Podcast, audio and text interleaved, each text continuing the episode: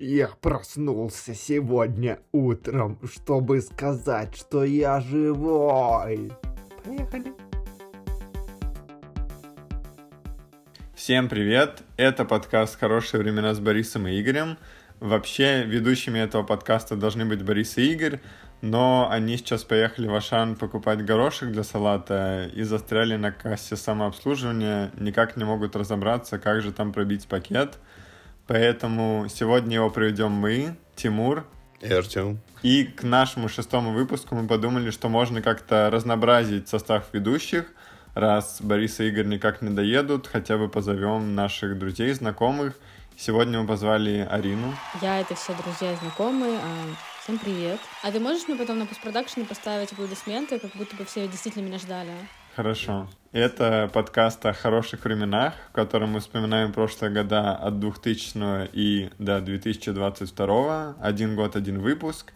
Вспоминаем интересные события, как они на нас повлияли, что мы запомнили или что просто хочется обсудить сегодня. В этом выпуске обсуждаем 2005 год. Ну что, поехали?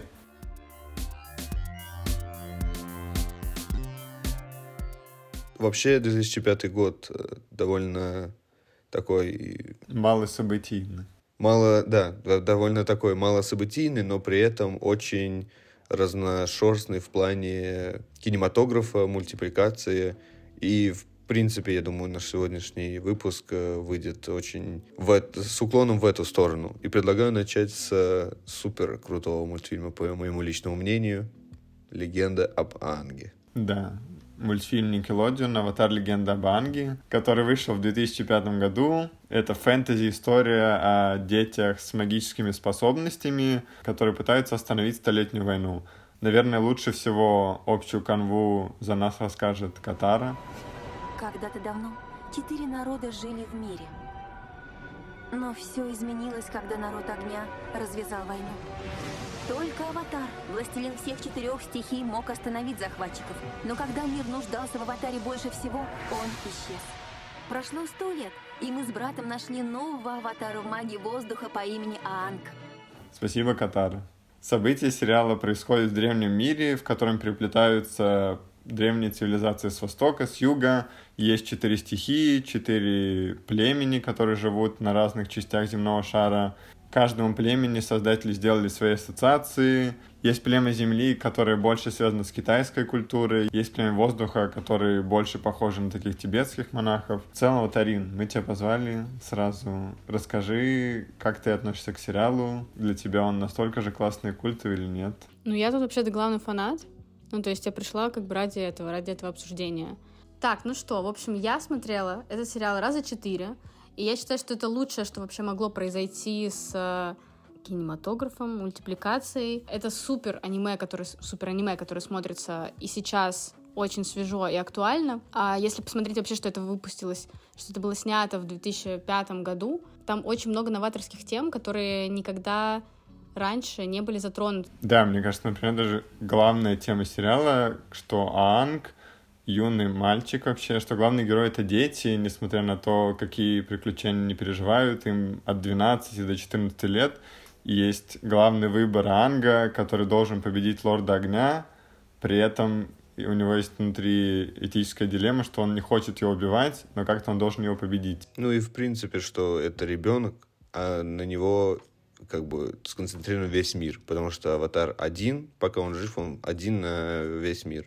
И как бы это все сконцентрировано на ребенке, который совершенно к этому не подготовлен, и у него нету изначально ни друзей, ни семьи, никого. Вообще сама стилистика даже сериала, вот это такое американизированное аниме, которое и соблюдает каноны именно сериалов, э, а- аниме-сериалов классических, которые по манге написаны, и берет оттуда много классных визуальных приемов в плане того, как показывать эмоции, какие-то сценки, показывать еще что-то, но и при этом остается таким продуктом Голливуда в плане э, сюжета, в плане того, что все время э, держит интерес зрителя, и какие-то более современные темы тоже поднимаются. Например, женские персонажи.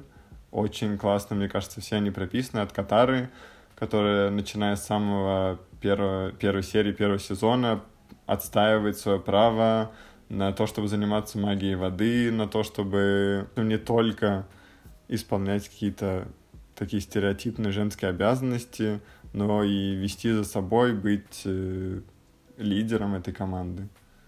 Вообще, я больше хотела сказать про diversity, как это называется, про разнообразие, про разнообразие персонажей. То, что там, например, есть та же самая Тоф, она слепая, но она типа супер крутой маг Земли, и она такая вся сначала холодная, как камень, а потом она раскрывается. Да, в этом прикол, что она, она как бы слепая, но она супер э, как это, она супер сильная. И возможности не ограничены. У нее все-таки ограничены возможности. Например, когда они летят на бизоне, она ничего не видит вокруг, и там даже есть э, шутки, построенные на самоиронии ТОВ, когда она указывает на какой-то листок и говорит, типа, «А, я знаю, что там написано, или, типа, вот, смотрите, там вдали кто-то кто идет. Но на самом деле она же ничего не видит, она не, она не может ничего указывать. Да, и, и вообще классно, что, как бы, ТОВ, э, что такой персонаж, он один из главных, не на второстепенных ролях где-то появляется в паре серий, а начиная со второго сезона, ТОВ — это один из самых как бы часто появляющихся персонажей, не считая там главной троицы нашей. И еще, мне кажется, точно стоит заметить э, перевоплощение Зука сквозь весь э, сериал. Как изначально он показывается таким очень злым и обиженным на весь мир ребенком, и в итоге он превращается в совершенно кардинально другого персонажа, и ты только влюбляешься в него все сильнее за, с каждым сезоном. Да, но это тоже как раз раскрывает э, историю о том, что у Зука есть сестра Азула, и как бы у них одинаковые были условия, при которых они росли, ну, то есть у них деспотичный отец, деспоти... деспотичный дед, и вообще они, типа, там, у них все очень плохо в семье, а никто никого не любит. Но Зука помогла любовь дяди Айра, и его просто великолепный человек, великолепный персонаж. Он как-то ему помог а, обрести себя и стать на светлую сторону, Садитесь, выпейте чашечку успокаивающего жасминового чая. Не хочу никакого чая! Я хочу поймать аватара! А Азула просто катушку поехала, потому что она сошла с ума от своей суперсилы и от того, какая она, какая она злая. И на самом деле она просто недолюбленный ребенок.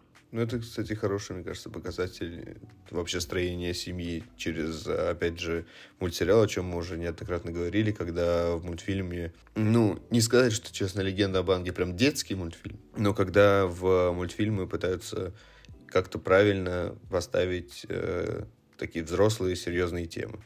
И эта тема семьи, мне кажется, очень хорошо показана, как а, как ты уже сказала, одинаковые условия, но при этом совершенно два разных э, человека и истории.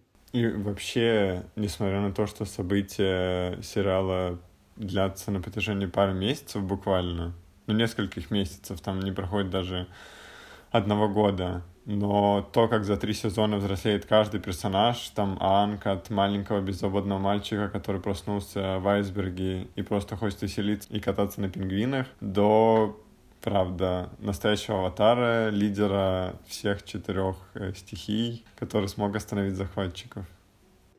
Давайте так. Ваш любимый персонаж? Наверное, Момо. Это лемур это летучая... скучно. Ну, вообще тоже хотел. Ну, извините. Кошмар. Это лемур летучая мышь, которая есть у Анга. Ну, и Апа тоже. Вот питомцы, мне кажется, там замечательные. Реально там, ну, типа, супер круто прописаны персонажи, они разные, они э, у них разные типы, а вы выбираете Момо. Ну, это в лемур. В этом это и прелесть. лемур. Настолько качественно Да, прописаны все скажу. персонажи, что даже питомцы там меняются и показывают э, свои эмоции и характер. Честно скажу, только напомните мне имя. Как зовут э, девушку, которая... Вот которая с белыми волосами, у нее еще рыбы там плавали. Которые, из которой... она- Это Юи. Вот моя, моя, моя любимый персонаж, ну, в который я просто влюбился, но, к сожалению, он очень быстро пропал с сериала, это Юи, супер красотка. Ну, наверное, нельзя сказать, что она как бы на весь, за весь сериал мой любимый персонаж, но она осталась у меня в памяти уж точно на всю Это жизнь. дочь э, главы северного южного племени воды, кажется. Мне кажется, это северное племя воды. Она дочь вождя северного племени воды, которая родилась э, очень слабой и опять же, дух Луны дал ей силу, чтобы она смогла прожить эту жизнь. А в нужный момент она, ей пришлось пожертвовать собой, и, в общем, она запомнилась как такой супер героичный персонаж, великолепная, очень красивая, просто супер вообще сцена, где она умирает. Это, это типа лучшие две серии, которые были в этом сериале. Я считаю так. Очень красивая черно-белая картинка, где она улетает в небо, и, и мир сразу становится лучше. Там еще очень трагичная сцена прощания Соки и, и Юи, потому что, ну, не только ты влюбился в, в нее, как бы, за два дня Сока тоже в нее влюбился, и вот. Это была его первая любовь, которая закончилась очень трагично. Тоже еще одна отличительная черта классного мультика, что погибают здесь не только злые персонажи, но как бы мы и с добрыми протагонистами, которые на стороне героев тоже прощаемся, и как бы все это происходит, все это переживают и герои. Э, немножко насыплю интересных фактов для слушателей, которым, которые приходят сюда именно за этим. Интересная деталь, которую я заметил, что в каждой, каждая серия первого сезона начинается со сцены на корабле или на лодке какой-то. В первом сезоне это Катар и Сока, которые плывут на лодке, чтобы поймать рыбу, а в итоге находят айсберг с Ангом. Во втором сезоне это наши герои, которые плывут, э, которые плывут от племени воды к, э, в Бассингсе. И в третьем сезоне это наши герои, которые скрываются на корабле магов огня, чтобы их не распознали и не нашли аватара. И еще одно подтверждение тому, насколько сериал был популярен не только тогда, он, когда он выходил, но и уже в наши годы, что когда в 2018 году Netflix купил «Аватара» и начал показывать у себя на площадке, то на протяжении двух месяцев э, сериал входил в топ-10 самых просматриваемых м, проектов на платформе. И сейчас для Netflix как раз создатели Майкл Данте Ди Мартин и Брайан Конецко снимают э, экранизацию по сериалу, но уже с реальными актерами, которая должна выйти в ближайшие годы. А какой твой любимый персонаж? Ты спросила нас, но не сказала сама. Это была тоже Юрий? Тайна? Нет, я не знаю, мне, мне нравятся все... Но если честно, мне нравится Зука, потому что его трансформация — это типа супер а, сначала он весь такой очень стрёмный, обиженный мальчик, потом он перерастает в М-боя с его вот этой прической э, очень странной. Ну и, короче, он такой, типа, я теперь добрый.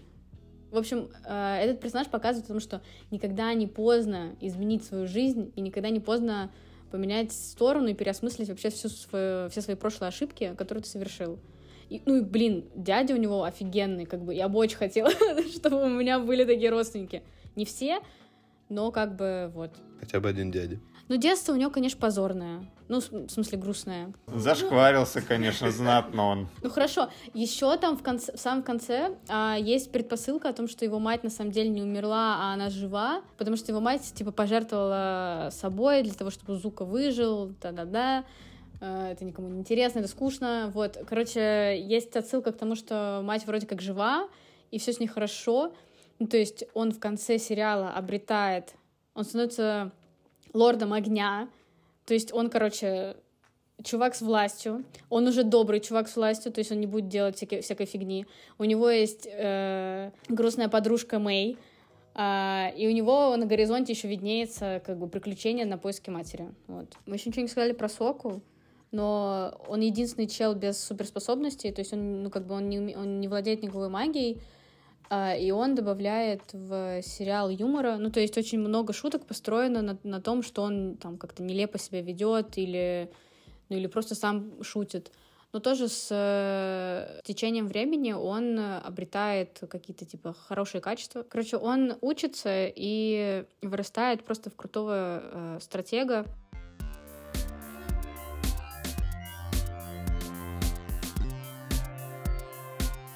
Хочется тогда уж еще упомянуть про один мультфильм, выходящий в 2005 году. Это уже не такое американизированное, как ты сказал, аниме, а совершенно другое и, наверное, более... Хотя тоже, на самом деле, непривычное для взгляда. Это мультфильм Тима Бертона «Труп невесты». Завтра, Виктория, вы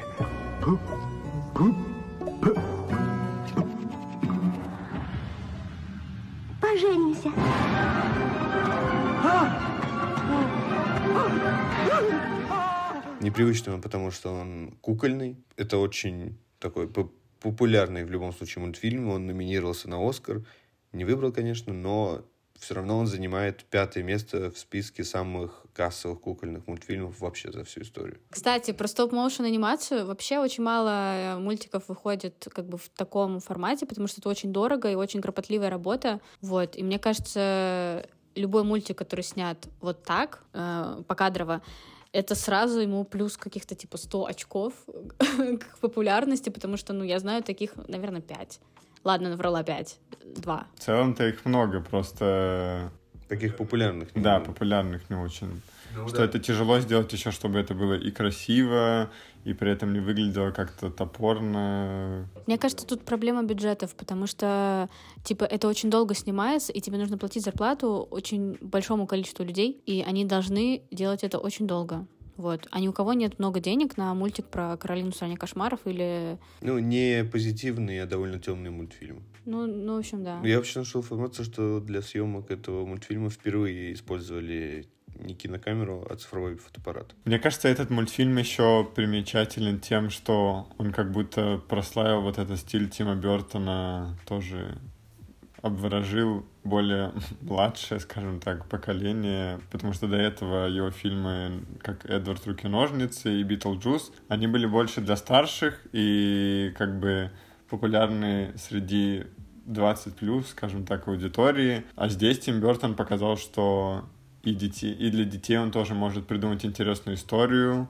э, которая будет сохранять какую-то вот эту мистическую, мрачную тематику с отсылками к каким-то легендам и сказкам, потому что тоже история сама основана на старых сказках и книжках из такой компиляции как бы персонажей с этой хэллоуинской тематикой. Ну, потому что я, например, с Тимом Бертоном познакомился через этот мультик, и как-то... Я не то чтобы фанат, но какое-то признание личное произошло благодаря трупу невесты. Ну да, вообще эта история довольно популярна, я имею в виду мертвую невесту, потому что она встречалась и в поздней Греции, и у Гёте, и в принципе это довольно такой популярный в принципе сюжет. Просто он умудрился его запихнуть в мультфильм и обыграть это так, что детям даже не страшно это смотреть. Я помню, что меня это не очень пугало. Конечно, все темное и такое. Не, очевидно, непривычное, но в любом случае мне это понравилось. И не помню, это было ли мое первое знакомство, или, возможно, был Эдвард Руки-ножницы. Ну, Мне кажется, еще была типа сонная лощина. Или, может быть, я путаю из-за того, что Джонни Депп везде. Да, нет, «Сонная лощина» была первым моим фильмом. Я помню точно, потому что там был этот всадник без головы, и мне я очень этого боялся. Арина, как тебе вообще вот этот стиль мрачный, мистический, который у Тима Бертона во многих фильмах, ну, почти во всех используется? Я, я, я, честно говоря, не знаю, просто я помню, что этот мультик у меня был на какой-то кассете или там на диске, ну, какой кассете, я молодая, на диске, и там была вот эта картинка, но, возможно, я смотрела просто какие-то другие мультики. И я, честно говоря, мало что про него могу сказать. Я помню, что его очень часто крутили по СТС и по телевизору. Мой как бы удивительный факт о том, что «Труп невесты» и «Чарли. Шоколадная фабрика» снимали одни, одна и та же команда. То есть что там Тим Бертон, что тут Тим Бертон. И это было примерно параллельно. Ну, то есть они параллельно снимали два фильма. Ну, фильм и мультик. Может, поэтому они, например, использовали цифровую камеру на съемках трупа невесты, потому что видеокамера была занята на Чарли Шоколадная фабрика. Они такие, блин, одну видеокамеру уже взяли, только фотик остался. Представляете, он, он еще команды, они не знали, что Тим Бертон и там, и там работает. И он, знаете, как это, когда двойное свидание, и ты, типа, приход... когда у тебя свидание с двумя парнями, и ты бегаешь, типа, из одного ресторана в другой через дорогу, и, типа, не знаю, надеваешь пальто и снимаешь пальто. И как будто бы ты такой, типа, да, сейчас я, извините, мне нужно от, э, отойти на обед, и он идет снимать. Э... Это, это как э, было бы забавно, если бы там еще актеры со съемок рассказывали. У Тима Бертона, знаете, такой необычный подход к съемкам, что он вот часто совсем съемочную группу оставляет и уходит куда-то, чтобы мы сами могли творить, создавать что-то. А на самом деле он просто перебегал. Не, ну что я могу сказать? Если раньше главные персонажи трупа невесты всегда казались, как будто это Хелена Бонем Картер и Джонни Депп, сейчас все ждут, чтобы это были Тимоти Шаломе и Дженна Артега. Да, боже мой. Я недавно посмотрела, Тим Бертон снял же сериал про Уэнсдей, да, про Уэнсдей Адамс, и она там, типа, ну, короче, все по канону, она необычная девочка в необычной школе с необычными приключениями. Вот, и вся такая, типа, мрачная, не ходит, не моргает, и, и вот. Да, если бы, если, да, если бы это снимали сейчас, это вот были бы они. Никто, абсолютно никто. Тимати Шаломе, когда им предлагают новый фильм, да.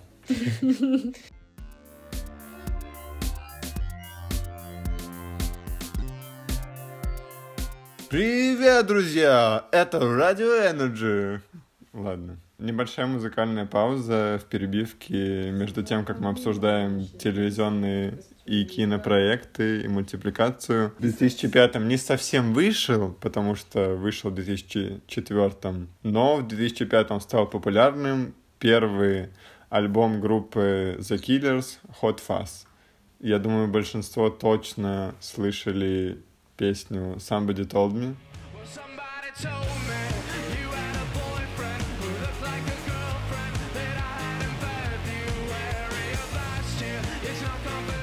The Killers — это американская группа из штата Невада, основанная в 2001 году четырьмя участниками.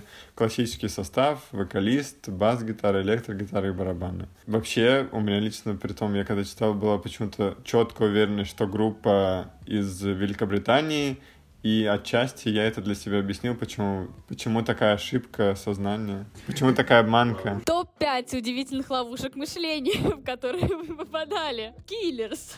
Вам казалось, что Киллерс из Великобритании, но на самом деле я тоже так думала. Я как-то, ну, начал смотреть, почему. Возможно, все могли так ошибаться. Отчасти это потому, что первые альбомы группа выпускала на британском лейбле. Я думала, ты скажешь на британском языке. И они все время говорили «Ота, ота, ота», и не было понятно. И на британском языке тоже. Это вообще... Я в шоке был, честно. А я в шоке с другого. Они основались в 2001, но выпустили первый альбом в 2005. Ну, они выпускали сингл, например, тоже одна из самых популярных песен «Мистер Брайтсайд», она выходила уже синглом в 2003, но тогда не набрала популярность совсем. Были просто темные времена. Потом, э, ближе к альбому, уже вышел сингл Somebody Told Me, и когда вышел альбом, Мистер Брайтсайд неожиданно стал главным хитом с альбома, хотя до этого уже выходил, как бы, и песню пытались раскручивать. Такая забавная история о том, как э, не все сразу оценили хит, хотя, казалось бы, как бы песня вообще никак не менялась.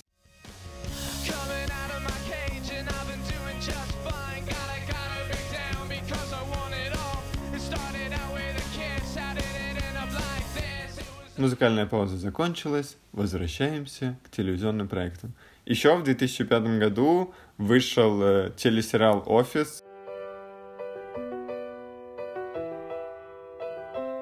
Один из самых популярных, наверное, американских ситкомов – который основан на британском сериале «Офис», выходившем э, в нулевых. Американский сериал взял за основу британский аналог и пригласил на роль одного из продюсеров Рики Джервайса, который играл в британском сериале роль Майкла Скотта.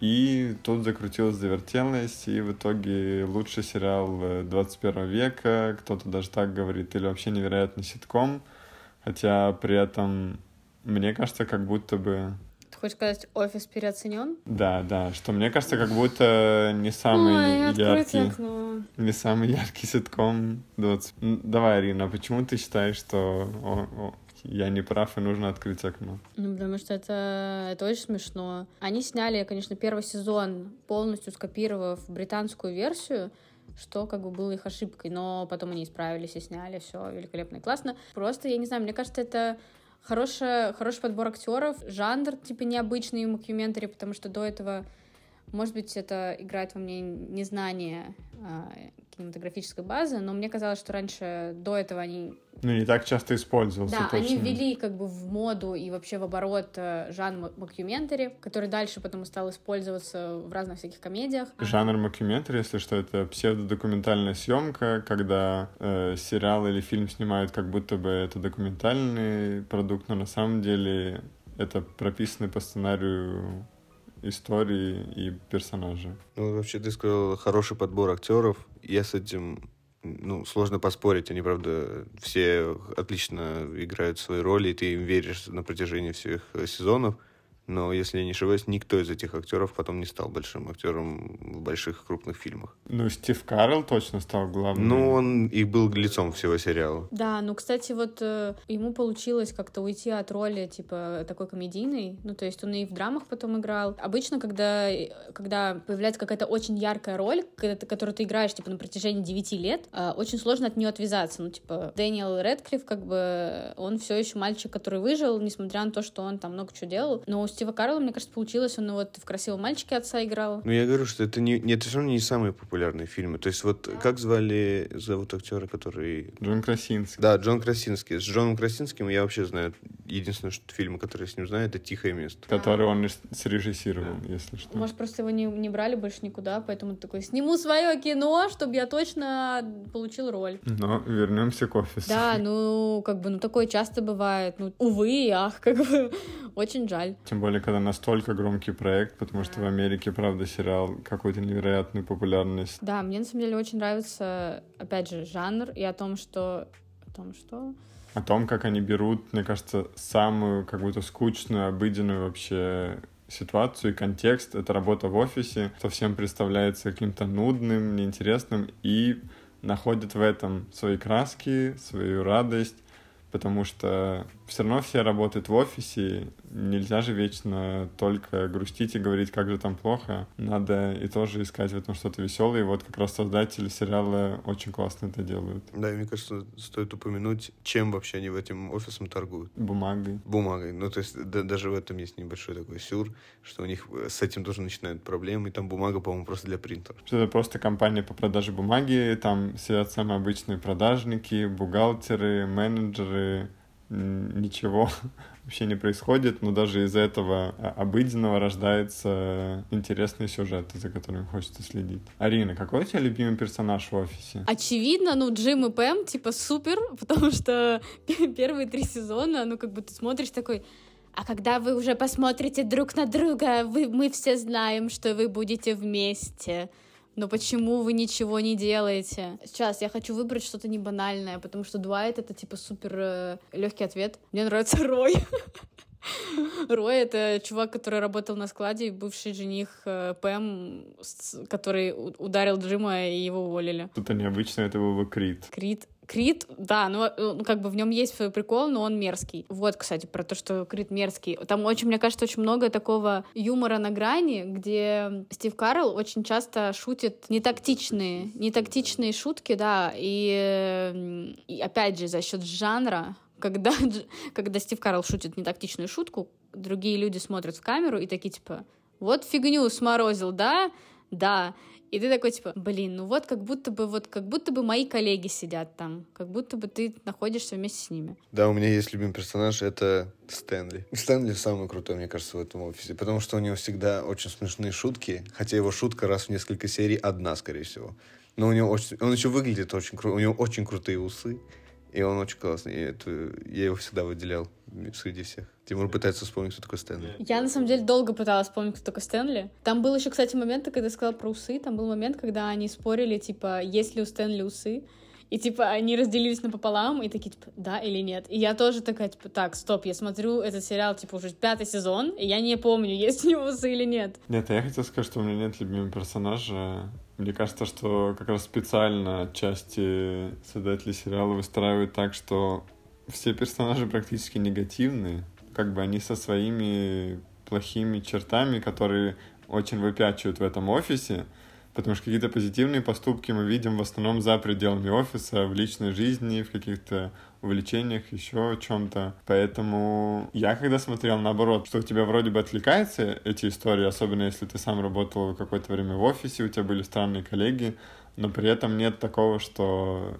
с каким-то из персонажей ты так соединяешься и такой, да, вот все, это, это мой любимый персонаж. Вот э, Бенджамин Джозеф Новак очень интересен тем, что он, во-первых, номинант на премию Эмми за роль в сериале «Офис», и при этом он выступал там как актер, сценарист и исполнительный сопродюсер. Очень хотел много денег Не часто заработать. встретишь, чтобы у тебя сценаристы и сопродюсеры еще и не маленькую роль, как э, где-то играют, а прям это такая роль сквозь все сезоны практически. Но вообще, это тоже, мне кажется, один из факторов, который сделал сериал настолько крутым, что все персонажи, ой, все актеры, они очень хотели участвовать в создании, очень хотели сделать сериал лучше, поэтому там с э, сезонами и Джон Красинский, и Стив Карелл, и Рэй Уилсон, они уже в каких-то сериях выступали режиссерами и продюсерами. Много тоже рождалось из импровизации актеров, какие-то шутки, зарисовки, еще что-то. Тоже как объяснение,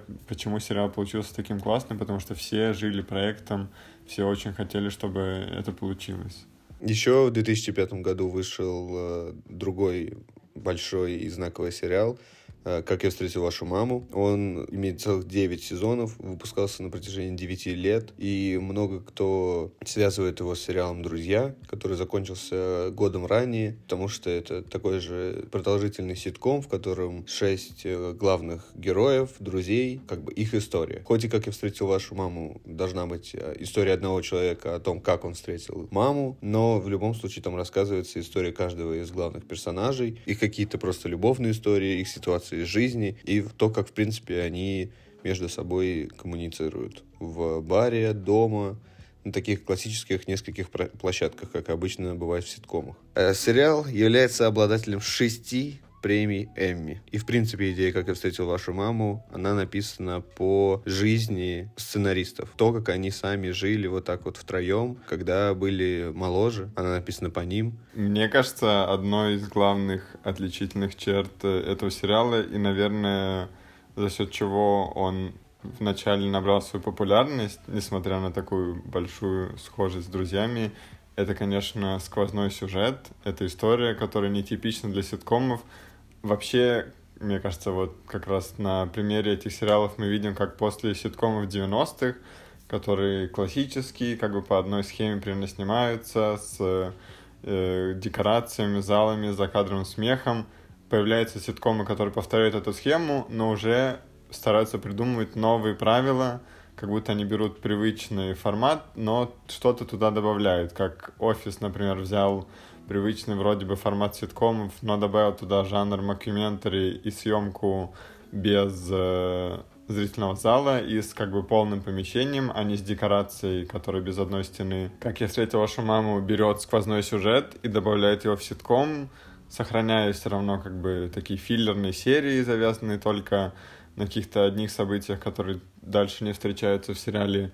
Но много серий остается и связанных именно с этим сквозным сюжетом. Интересно еще, что в «Как я встретил вашу маму», как в классическом ситкоме есть закадровый смех, только этот закадровый смех э, записывался живыми зрителями во время показа окончательной версии серии. Показывали ее и записывали смех, и после этого монтировали и выпускали уже серию на большую аудиторию. И, внимание, спойлер. Если вы сейчас смотрите сериал или просто не хотите заспойлерить себе концовку, то просто перемотайте на полторы минуты вперед. Концовка сериала, если вы его смотрели, я думаю, вы разделите это мнение, она вызвала множество критики. В результате чего? Они выпустили новую концовку, спойлер опять же, в которой вырезан ряд моментов и сделана новая озвучка уже голосом Теда из будущего, где мама остается жива, а Барни и Робин не разводятся. И сериал заканчивается встречей Теда и мамы.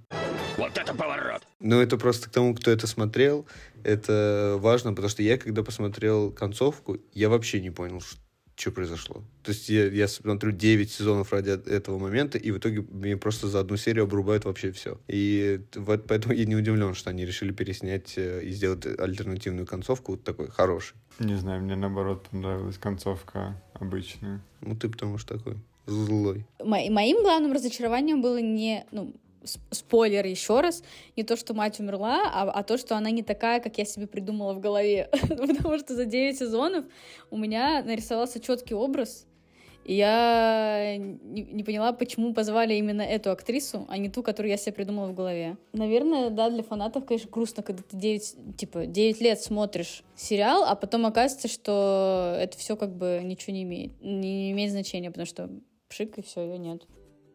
Чтобы оказаться в нужном месте в нужное время. И каким-то чудом я совершил самый невероятный поступок в мире. Я подошел к той девушке с желтым зонтом и заговорил с ней.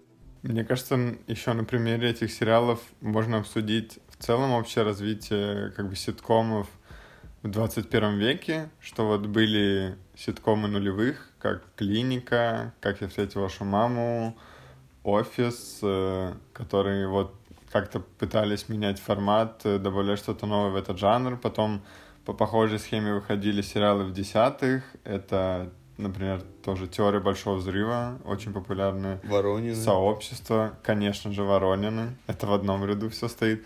И мне кажется, как сильно изменился жанр ситкома уже к 20-м, в наши дни. Э, все комедийные сериалы как будто добавили больше драмы и таких каких-то классических ситкомов уже не выходит. Вот вам как кажется, Арин, как тебе кажется, почему отошли вообще от этого жанра? Или, или он не пропал и типа скоро вернется? Ну, мне кажется, просто сейчас э, переживают расцвет немного другие сериалы, больше типа фэнтези всякие разные.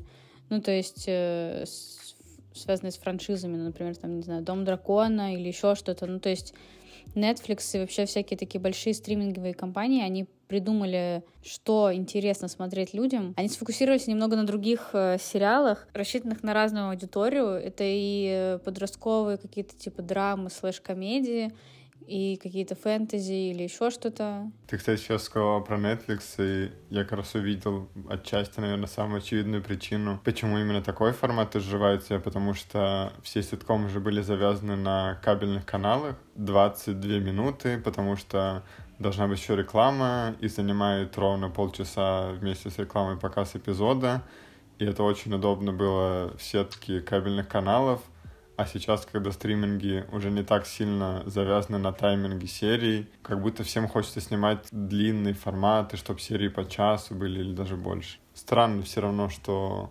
удобнее же все говорят, что клиповое мышление удобнее фокусироваться на чем-то коротком, но как раз короткие комедийные сериалы меньше выходят. Ну, мне кажется, просто ситком немножко изжил себя. Ну, то есть, э, короче, это не запрос не на ситуативную комедию, а на юмор какой-то более изобретательный, может быть, не знаю. А как раз наоборот, из-за того, что, на, мне кажется, на стримингах как раз и показывают вот эти все сезоны, как я встретила вашу маму, все сезоны друзей, ну, то есть ты как бы все это можешь посмотреть уже в записи и то, что уже вышло. Ну, то есть для того, чтобы поностальгировать и сладиться вот этой вот атмосферой, этих сериалов хватает.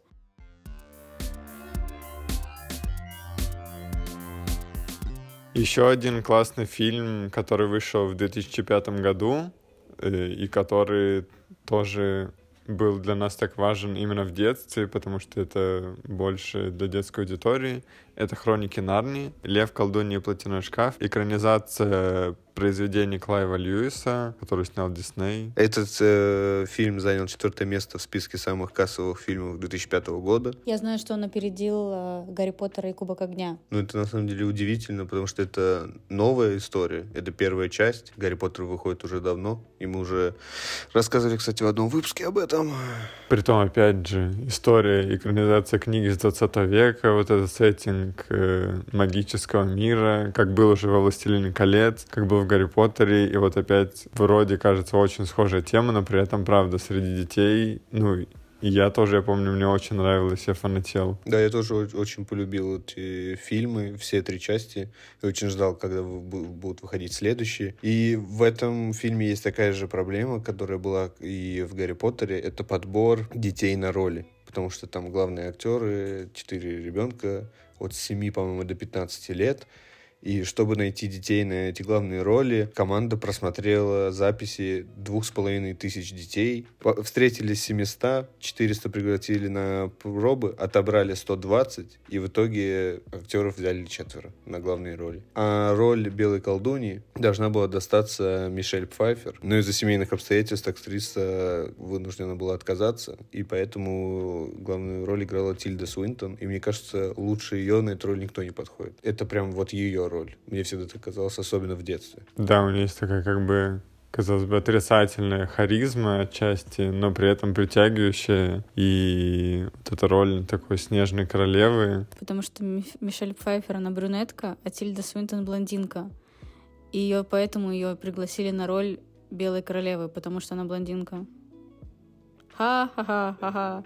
Мне кажется, еще, возможно, Хроники Нарнии обошли Гарри Поттера, потому что как-то к 2005 году уже сильнее развился маркетинг и продвижение фильмов, потому что я, например, помню очень много игрушек всяких, связанных именно с Хроники Нарнии, рекламы, чего-то еще, что Гарри Поттер и Властелин колец, например, это не так ярко всплывает, даже в Макдональдсе те же самые игрушки. Я помню, по Хронике Нарнии кого-то несколько серий было, которые были в Happy Meal, и очень классно с ними было играть.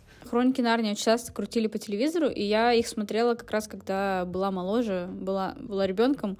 Но мне кажется, они как будто бы остались где-то там в прошлом потому что я не уверена, что сейчас я бы захотела это смотреть снова. Ну, как бы и тогда у меня возникали вопросы к персонажам, и сейчас еще они возникают. Как бы Гарри Поттер для меня намного ближе, чем э, Хроники Нарнии. Ну, я, кстати, согласен, что Гарри Поттер я пересматривал, Властелин колец я пересматривал, а Хроники Нарнии ни разу. Хоть мне и очень нравилось это, и, возможно, я когда-нибудь к этому приду и пересмотрю, но как-то в топе моих э, фильмов из детства, которые хотелось бы пересмотреть, он почему-то не всплывает, хотя в детстве мне очень нравилось. Кстати, интересный факт. Э, Эндрю Адамс, режиссер хроник Хроников Нарнии, Хроники Нарнии, фильма Хроники Нарнии, а также снимал все части Шрека. Ну, как бы за это ему большой поклон. Если вы тоже любите Шрека, включайте наш э, выпуск 2001 года. Там мы рассказываем про Шрека и про нашу любовь к нему.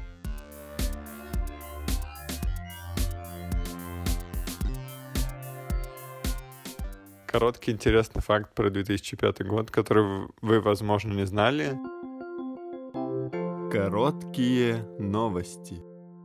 В 2005 году утвердили праздник 4 ноября, День народного единства. Его сделали вместо праздника Дня Согласия, который праздновался 7 ноября в честь э, революции 1917 года. Также в 2005 году была реформа новогодних каникул, и для большинства предприятий с 1 по 10 января сделали официальными выходными днями, хотя до этого люди не работали только 31 и 1, а остальные дни уже были рабочими. Как я понял, главная мотивация была просто улучшить для людей облик, опять же, государства, что вот они дарят такие новогодние каникулы, которые всем будет удобно праздновать со своими детьми, например, у которых такие же каникулы были в школе. В 2005 году мы все еще в саду, тусим, веселимся. И как раз последние годы в саду многих детей отправляют на какие-то доп. занятия, кружки или там в младших классах.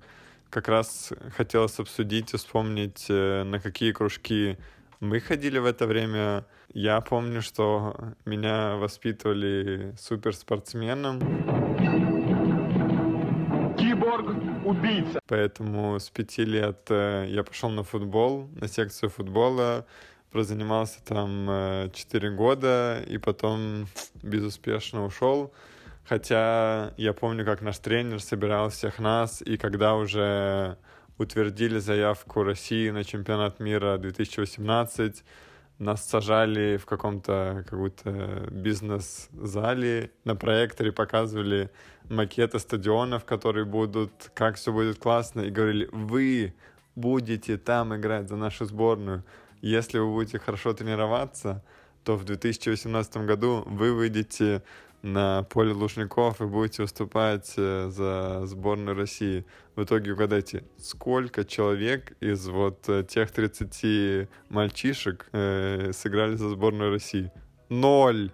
Ни один не сыграл, а нас обманули.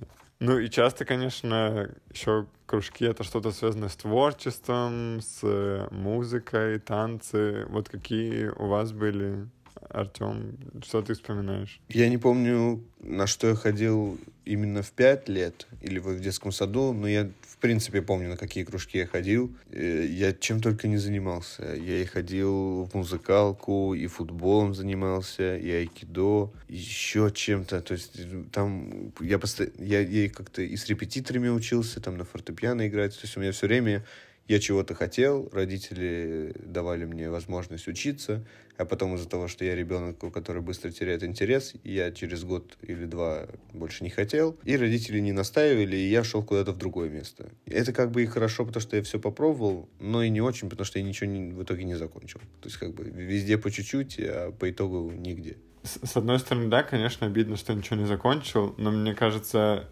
просто в детстве очень тяжело себя настроить, когда особенно это музыкалка или какие-то э, творческие занятия, которые вроде ты примерно понимаешь, что там через какой-то промежуток лет ты уже будешь хорошо этим владеть, и не обязательно будет ходить там каждую неделю, а может быть реже, но как себя вообще в 5-6 лет настроить на то, что да, вот сейчас напрягусь, вот до седьмого класса закончу, поэтому, конечно, очень тяжело удержаться за счет желаний какого-то... Я думаю, что просто родители должны не, не давать тебе, наоборот, так быстро уходить оттуда. То есть у меня было ощущение, что я как бы приходил и говорил, что я больше не хочу, и довольно быстро перестала ходить. Мне кажется, что все равно, когда ты еще ребенок, родителям нужно немного тебе дать вот еще поддержать там, чтобы ты еще походил.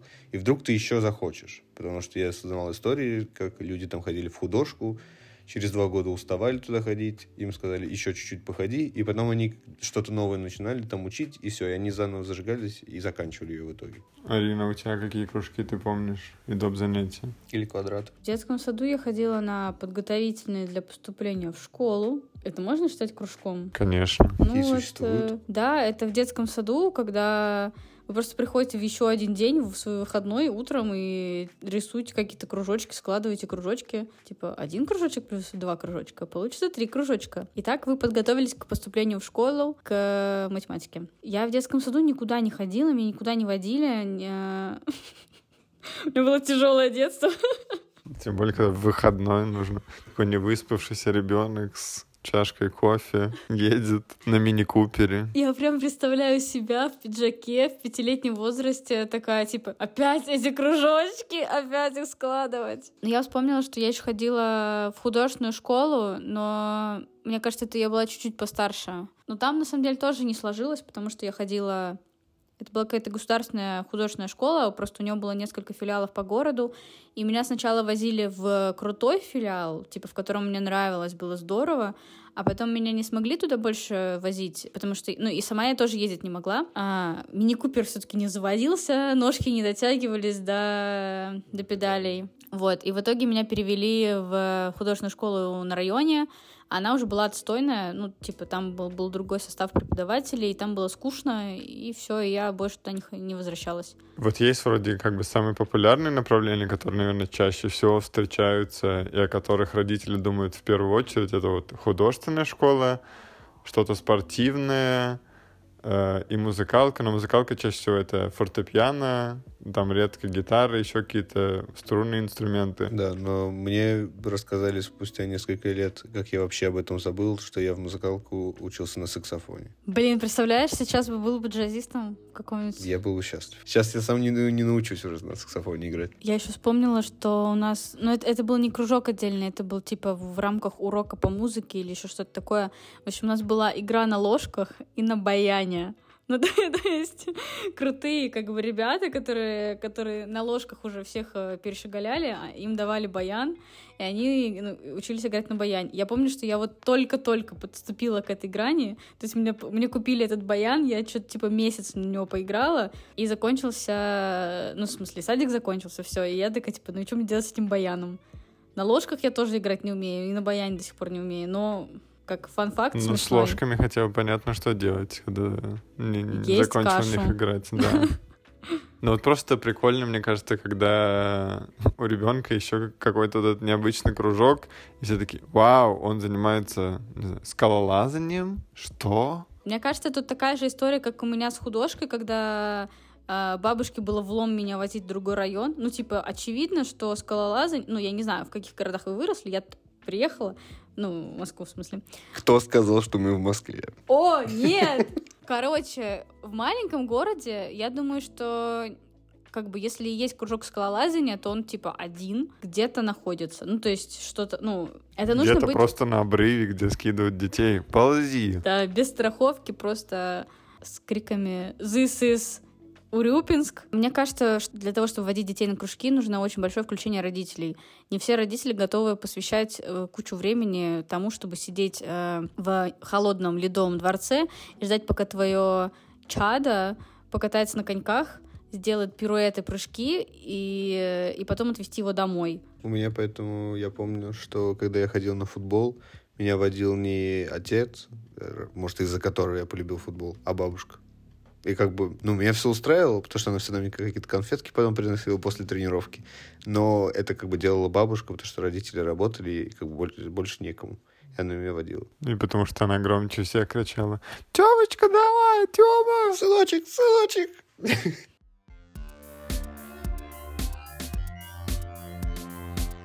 2005 год — это уже последний год, когда мы проводим в саду, поэтому в этом выпуске в последний раз прочитаю сказку, которую написал, когда был в саду. Жил-был большой человечек, и два поменьше. Большой все время хотел поймать двух маленьких, а маленькие все время уворачивались. Он придумал вот так. Засунет трубочку к ним в дом. Человечки подумали, что это новый выход из дома. Они полезли и человечек побольше их поймал. А потом он их отпустил. Конец. 2005 год за авторством Тимура.